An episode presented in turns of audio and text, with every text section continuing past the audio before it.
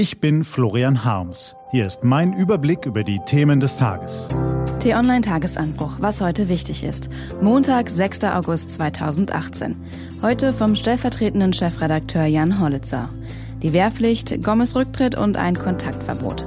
Gelesen von Anja Bolle.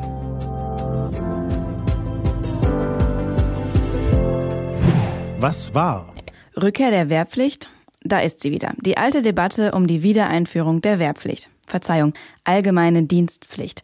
So bezeichnete am Wochenende CDU-Generalsekretärin Annegret Kramp-Karrenbauer gegenüber der FAZ ihre Idee, dass junge Männer und Frauen ein Jahr lang etwas für die Allgemeinheit tun sollen. Bei der Feuerwehr, in sozialen Einrichtungen, beim Technischen Hilfswerk oder eben bei der Bundeswehr oder Polizei. Die Überlegung ist diskussionswürdig. Es wäre eine Chance, Menschen unterschiedlicher Schichten, Herkunft und Auffassung zusammenzubringen. Doch es drängt sich der Verdacht auf, dass es hierbei weniger um diese sozialen Ziele geht, als vielmehr darum, Personallücken in den Berufen des öffentlichen Lebens zu stopfen. Die Wiedereinführung der Wehrpflicht an sich hätte ohnehin das Problem, dass ihr die Legitimation fehlen würde. Wir leben in einem sicheren Land ohne Bedrohung von außen.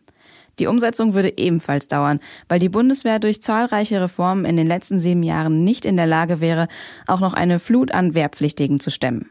Rassismus in Deutschland. Deutschland hat ein Rassismusproblem. Das sagte jetzt Niedersachsens Ministerpräsident Stefan Weil. Der SPD-Politiker beklagt ein wachsendes Misstrauen und die Ablehnung von Menschen mit Migrationshintergrund. Die deutsche Mehrheitsgesellschaft darf unser Rassismusproblem nicht länger ignorieren oder verharmlosen, sagt Weil. Eine Überforderung des Staates in der Flüchtlingskrise habe viele Menschen verunsichert. Ähnlich sieht es auch die Online-Kolumnistin Lamia Kador. Sie formuliert in drastischen Worten, niemals werden alle Deutschen Ausländer willkommen heißen. Immer wird es welche geben, die Ausländer für Kanacken halten und diese loswerden wollen. Doch Ausgrenzung richtet sich auch gegen Menschen mit Behinderung oder andere Gruppen vermeintlich Schwächerer. Kador fordert, die Existenz von Rassismus zu akzeptieren.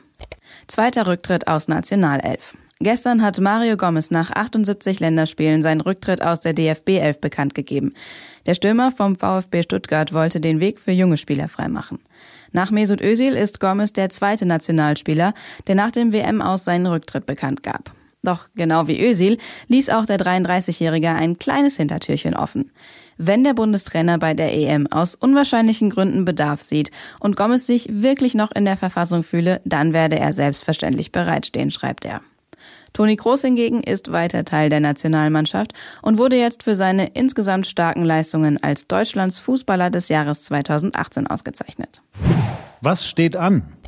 Die T-Online-Redaktion blickt für Sie heute unter anderem auf diese Themen. Japan gedenkt des Abwurfs der Atombombe auf Hiroshima vor 72 Jahren. In Rheinland-Pfalz beginnt eine historisch frühe Weinlese. Und in Berlin beginnt die Leichtathletik-EM. Diese und andere Nachrichten, Analysen, Interviews und Kolumnen gibt's den ganzen Tag auf t-online.de. Was lesen? Wenn Sie möchten, unter t-online.de-tagesanbruch gibt es drei Lesetipps für Sie. Heute geht es um Seehofers Sommerinterview, ein Kontaktverbot und um das Monster von Florenz. Das war der T-Online-Tagesanbruch vom 6. August 2018. Wenn Sie uns auf iTunes hören, lassen Sie uns doch eine Bewertung da. Vielen Dank. Ich wünsche Ihnen einen guten Start in die neue Woche. Ihr Florian Harms.